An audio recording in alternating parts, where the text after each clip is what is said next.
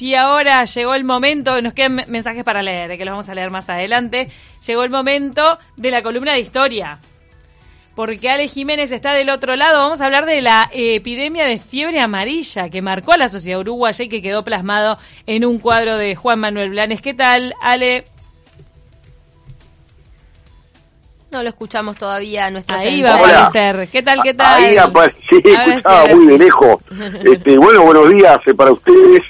Eh, quería, eh, no quiero olvidarme en, este inicio de columna este, de hablar y de recordar al profesor Rodolfo González Risotto, ah, este, eh, a quien conocí, por supuesto, por la, por la profesión, un, apasionado de todo lo que es el estudio, es el estudio de la historia de los guaraníes, con su señora, quien, con quien sí fui compañero de museo histórico, que es Susana Rodríguez Varese, este, por además de la trayectoria pública de la que tanto se ha hablado, siempre este, muy muy afín al Partido Nacional y bueno, y a su vez también experto en temas electorales, bueno, para Rodolfo, para la familia Rodolfo, para Susana, para Leandro, su hijo, evidentemente las condolencias y bueno, este eh, mm, estas cosas son las que dan para realmente este, este fallecimiento que se dio además casualmente una persona conocida, una persona pública, da para que verdaderamente nos quedemos en casa y, tomemos conciencia. Un gran investigador, ¿no? Él fue atrás de,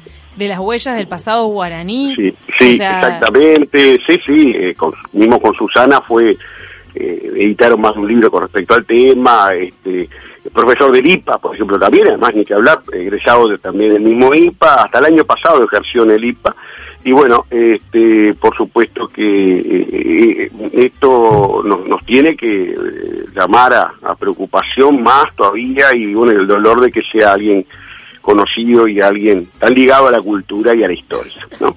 pero hoy me gustaría hablar un poco sobre la fiebre amarilla, ¿no? Que es la otra gran mm, este, epidemia del siglo XIX, ¿no? De lo que llamaba el vómito negro, también se conocía de esa manera, este, también se conocía como fiebre hepática, y la transmitía, ¿no?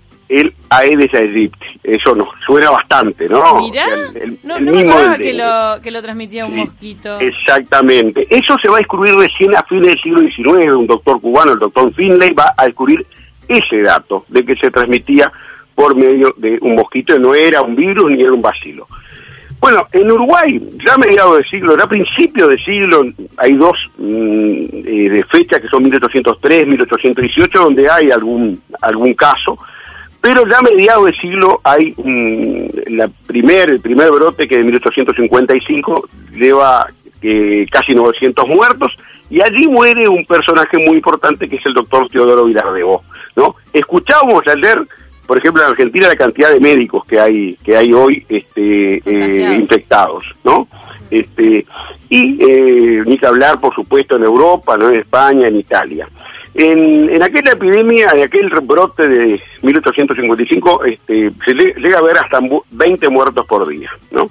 Una ciudad, o sea, de, estamos hablando en el casco urbano 20.000 habitantes, pero donde sí hay una epidemia importante es eh, entre marzo y junio de 1857. Ahí sí se habla de 2.500 muertos en Montevideo. ¿no? ¿Y cómo entra la epidemia? Lo que hablábamos el otro día con respecto al cólera, barcos, en este caso desde Río de Janeiro, ya había constituida una Junta de Higiene Pública, lo que un poco era, antecesora de lo que es el Ministerio de, Salud Pública, y eh, la epidemia ingresa, por supuesto, por la zona portuaria y allí se extiende por la ciudad vieja, lo que provoca algo muy importante que tiene que ver con las epidemias, y es el traslado de las familias, muchas familias pudientes que vivían el casco histórico y que van a empezar a irse para la zona del Paso Molino, La Unión, el Prado, que recién se estaba formando como, como barrio. Este, para escapar de esta eh, epidemia. Para escapar. Y es claro que luego se van a transformar esas zonas en zonas de vivienda permanente, pero eso va a ser ya en el siglo XX. Pero el origen en gran parte es eh, esas casas que eran de que, que van a constituir en esos lugares para huir de las epidemias también, después va a ser para, por supuesto, veranear, cuando todavía no se a las playas, este, y lo que va a ir convirtiendo esas zonas luego en, barrios de Montevideo. Hay un episodio muy interesante de esa, esa epidemia de abril de 1857. Que tiene que ver con eh, la muerte de dos hermanos, Federico y Rosa Cabot. Barram hace, en su historia de sensibilidad del Uruguay, hace un muy interesante relato de esta historia. Federico tenía 21 años, Rosa 15. Y este, enferman de fiebre amarilla, y su padre, que era un comerciante bonaerense, un comerciante porteño que vivía aquí, eh, acomodado, el señor José Cabot, va a eh, ordenar o va a pedir que se interne a esos jóvenes. Por supuesto, eso va a generar toda una gran corriente de críticas ¿no? hacia ese hombre. Eh, las, hay incluso textos, eh, recuerdo uno de Antonio Díaz que habla, como dicen, de un egoísta sórdido y criminal, ¿no? Padre sin entrañas que abandona a sus hijos a los horrores de la muerte, ¿no? Todo porque los internó en el hospital de caridad, ¿no? Evidentemente marca una época, lo que hablamos el otro día, de que los hospitales eran tomados como morideros para la gente pobre, ¿no? Claro. Estos, eh, el padre en un momento ante las críticas, ¿no? Y ante lo que es la gente que le reprendí, lo, lo, lo, lo criticaba por esto, decide ir a, a buscarlos, a sacarlos, ya es tarde porque ya estaban agonizando, y mueren el 15 de abril de ese año 1857. Increíblemente, va a generar un cortejo de gran cantidad de gente al cementerio central, ¿no? en donde como mandaba eh, las ordenanzas eran enterrados con ca una capa de cal viva los, los, los muertos. Pero esto muestra evidentemente que este, lo que habla Barrán dice de la soledad de morir entre extraños, o sea, no morir en la casa como era lo, lo habitual de, ese, de esa época, no la muerte en la casa, ¿no? Claro. y no entre extraños y entre este, sobre todo eh, entre pobres, porque era, evidentemente, lo que decíamos, los hospitales todavía eran, este, mm, eso va a cambiar sobre fin del siglo XIX y principio del XX, eran lugares en donde ir a, a, a morir. Eso ¿no? se comparte un poco con la pandemia de ahora, ¿no? El tema sí, de, de, la muerte claro. y el poco contacto, o sea, no, no, el, el, el que muere de COVID-19, tal vez me estoy equivocando, ojo, pero me da la sensación, en función de la información que circula, que mm. no está la familia alrededor. No, y que a los muere solo. tiene que ir muy poca gente. Está, estamos de acuerdo, incluso creo que no se hacen velorios. La verdad que yo en este caso de Rodolfo González Risotto no, no lo sé. Hicieron, pero... eh, hay un protocolo para los velorios y si no me equivoco, sí. creo que máximo cinco personas. Sí. Ya, bueno, no, no lo sabía, no bueno, pero en cifra, aquel... Pero estoy casi segura. Y ni hablar. En aqu por ejemplo, acá está, obviamente que están estableciéndose esos protocolos, pero en otros países del mundo donde los hospitales están totalmente desbordados, entra mm. solo el paciente en estado grave y la mayor parte de las veces están muriendo solos. Sin mm. familia sí, no es, entrar a la, a la, familia. Eso era lo que evidentemente en este caso este, se le criticaba a Cabot, era dejar morir a sus hijos, no estar junto a ellos en el momento de, el padecimiento, lo que era evidentemente habitual. Luego ¿hubo, vamos a hablar... sale en, la, en, la, en, los hábitos de la gente por esta epidemia en aquel momento? Sí. Eh, cambios, o sea, hubo, o sea, este, evidentemente este, una gran crítica a, la, a, la, a lo que había hecho este hombre, ¿no? O sea, este, se le llama incluso los, mar, los mártires del egoísmo, se llamó en el momento.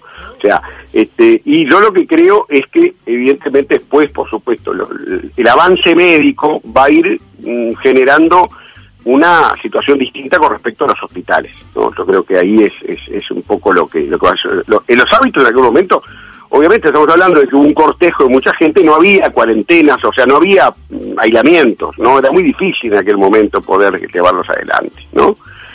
Eh, sí, vamos a hablar de luego la segunda gran epidemia de Montevideo, que es la de fines del 72 e inicio del 73 del siglo XIX, donde ahí sí hay 470 muertos, es un 0,5 de la población urbana de Montevideo. Pero ahí me gustaría un poco hablar de lo que decía un médico alemán, que era Karl Blendel, de él hablamos el otro día. Este, él se queja a principios del 1873 de la negación de la epidemia por parte de muchos médicos y como también en aquel momento, o sea, hoy, fíjense este relato, dice, cuando me tengo que trasladar a puntos más o menos cercanos, que se, se trasladaba a, atender pacientes, generalmente me llevo a mis dos hijos, que disfrutan de los encantos del paisaje y de sus animales.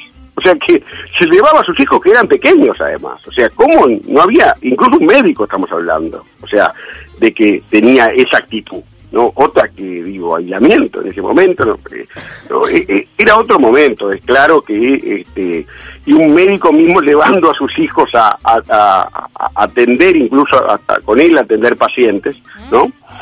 Pero sin, por supuesto, negar la preocupación de que la fiebre amarilla se va extendiendo cada vez más, este, y por supuesto se habla de aislamiento en ese momento también. Brendel es contrario a la propuesta de evacuar y donde habían donde habían casos y dice él, de aislar a mil habitantes. Le aconsejamos la evacuación voluntaria y el traslado a barrios salubres.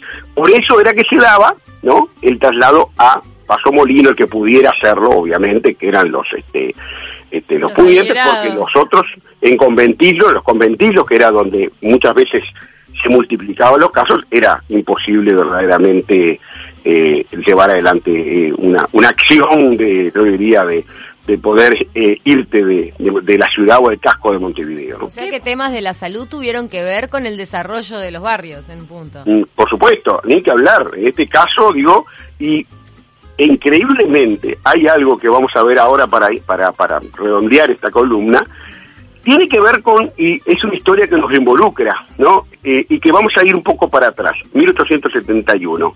En el primer semestre de ese año, 1871, eh, hay una gran epidemia de fiebre amarilla en Buenos Aires. Y todos, y yo publiqué la foto del cuadro de Blanes emblemático que está en el Museo de Artes Visuales, la, un episodio de la fiebre amarilla en Buenos Aires, en 1871. Todos lo conocen, ¿no? En general, ¿no? Muy impactante esa imagen, ¿no? Sí, ¿no? ¿Cómo pasó la historia? Porque es de los cuadros de Blanes que más nos quedó grabados, ese, Carlota y, sí. y el Pega es uno de los que más impactan. Y voy a, voy a contar algo, por ejemplo, que tiene que ver, o sea, Buenos Aires tenía en aquel momento 180.000 habitantes, ¿no? Mm, la, la, mitad eran italianos, españoles, franceses, inmigrantes, plena, plena época de inmigración.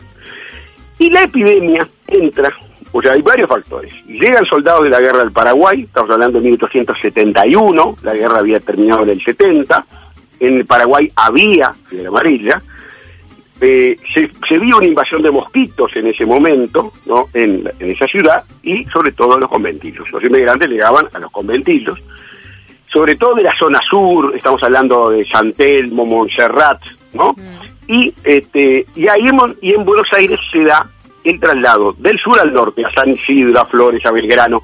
O sea que también lo mismo que Montevideo, el traslado de los que podían del sur, digo, al, este, al norte, ¿no?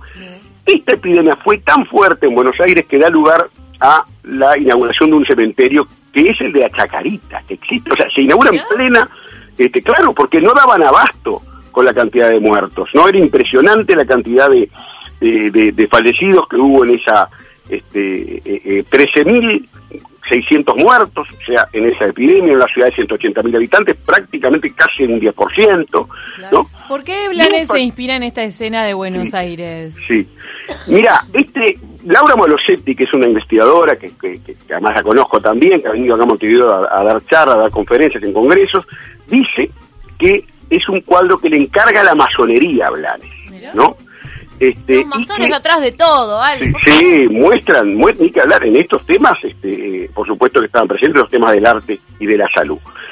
Acá en el, en el cuadro aparecen dos, dos personas paradas, que son los doctores Argerich, este, Manuel Argerich y Roque Pérez. Argerich es el padre del que hoy hay un, un hospital en Buenos Aires, que es el hospital Argerich, pero es por su, por su hijo, ¿no? Manuel Algerich, que era médico, y Roque Pérez, que era eh, abogado. Eran integrantes de la Comisión de Salubridad. Y tenían la improbataría de ir casa por casa. Y, y por supuesto marcar con una cruz, ¿no? Muchas veces donde había, donde había contagiados, ¿no? La mujer es una inmigrante italiana, ¿no?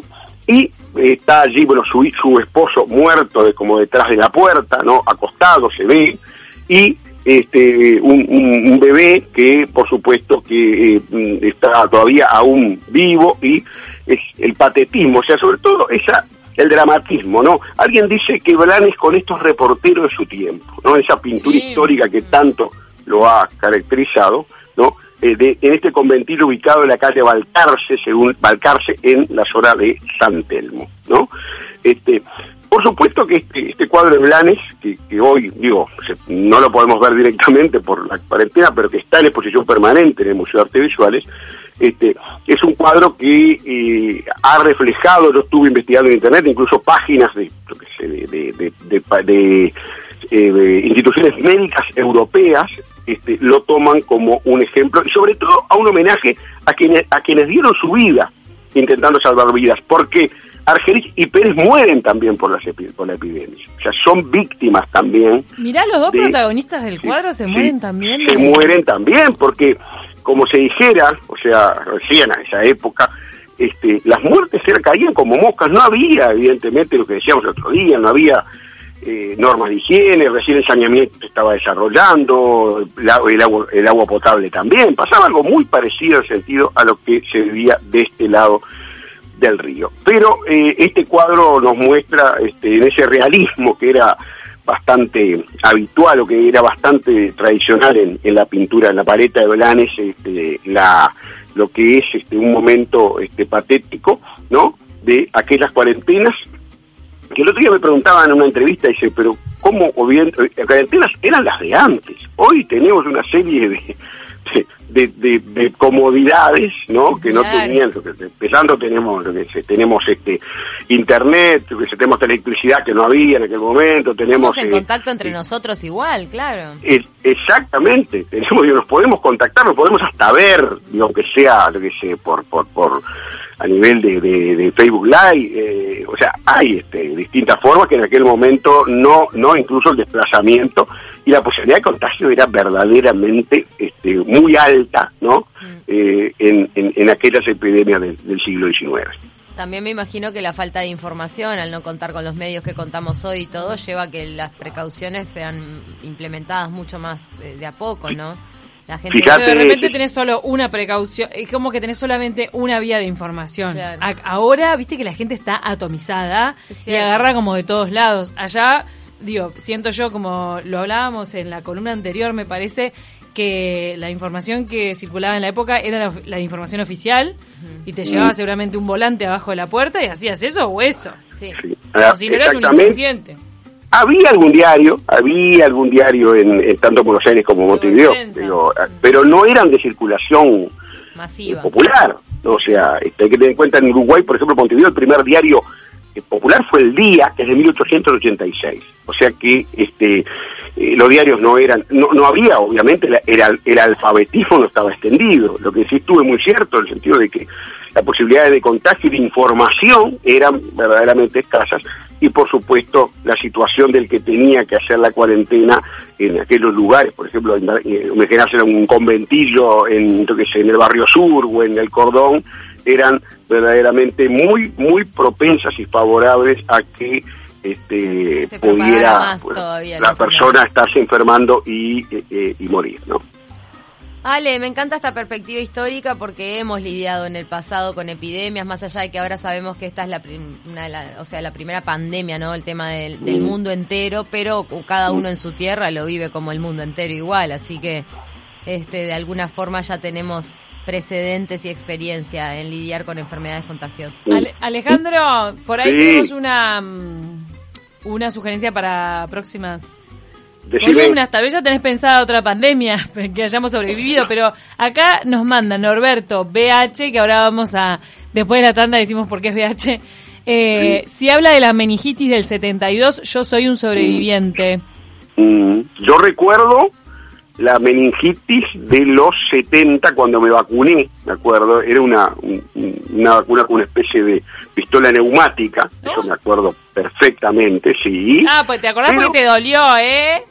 sí, sí, me, fui a vacunar a, una escuela que no me acuerdo cuál fue, creo que fue la experimental de Malvin, pero sí es muy interesante y quizás en futuros este, espacios lo hablemos, eh, eh, me, me, comentaban y me han llamado gente aquella epidemia de fiebre española de 1918 en Montevideo parece que fue bastante este, brava y este, diezmó también en ya siglo XX. ¿Fiebre española? Yo nunca la Fiebre española se llamaba, sí, este, perdón, gripe española, no dije mal, gripe española. O sea, eh, una epidemia de gripe, eh, que hoy la gripe obviamente este, salvo estos, estos manifestaciones de ahora, o sea, no es una enfermedad mortal, pero en aquello, cuando aparece ese 100 años, va a ser verdaderamente muy, muy eh, gran cantidad de, de muertos. Este, y en todo el país, según me han dicho, y va- vamos a hacer algo, algo de eso vamos a hacer, este, vamos a hablar de eso, pero el lunes que viene espero estar allí con ustedes. ¿no? Porque ¡Apa! ya- ¿Te reintegrás? Sí, porque, en sí, porque se termina mi cuarentena sobre fines de esta semana, ¿no? Lo había estado por el- mi viaje a Brasil, y me gustaría hablar de un episodio que también, digo, estamos verdaderamente hablando de temas que no son muy para arriba, pero en este caso es, se cumplen 100 años del duelo Valle Beltrán, el Ah, jueves, bien. Y vamos, eh, y de la instauración de la ley de duelos. ¿Qué era de los duelos? ¿Cómo fue aquel duelo Valle Beltrán? Lo vamos que muere Washington Beltrán, precisamente, en ese, en ese duelo. Dio lugar a una, a una novela también. Te encantan los duelos, Ale, ya te tenemos calado. de, de Que Tupé, que es la, la novela de, de Diego Fischer. Te Y vamos a hablar- encanta, te encanta porque tenés un trauma con las películas del Far West. Te encantan los duelos, no puede... No, pero en este caso, bueno, nosotros teníamos los duelos criollos también. Es o verdad. sea, eh, o sea que eran, este, estos eran otra cosa, eran duelos en los cuales el honor era muy importante, pero vamos a dejarlo para el lunes que viene para hablar eh, con, con más detalle. Bueno, veamos cómo se tiene que hacer en el marco de esta epidemia y de esta coyuntura. Vayamos viendo Mm. día a día cómo son las novedades, porque Ale, este, la, la radio también está en cuarentena en el sentido de que la disposición hasta ahora es no Sí. recibir a nadie en estudio. Bueno, así que vamos bien. a ver si la semana Seguimos. que viene continúa vigente y si Sí. no, obviamente felices Bueno. de recibirte acá. Dale, seguimos, téngame al tanto, porque si no, seguimos. Seguimos vía Este, telefónica. Seguimos vía telefónica, un gusto. Y bueno, este y mm, lamentando no estar este, compartiendo ese rato que este, para mí, y lo voy a decir acá y hablando obviamente de cuestiones de salud, es terapéutico, ¿no? Ese espacio de los lunes para empezar, me da para adelante, para empezar la semana. Vamos lo arriba. mejor de tu semana. No, mentira. Ale, No, te, no. manda- te mandamos un beso enorme y nos Un alegra abrazo. que hayas terminado tu periodo de Sí. cuarentena para por lo menos poder transitar Sí. un poquito más tranquilo allí por el supermercado o lo que tengas que hacer. Exactamente, y quédate en casa es muy importante. Tal cual. Gracias, Ale. Un gusto, arriba.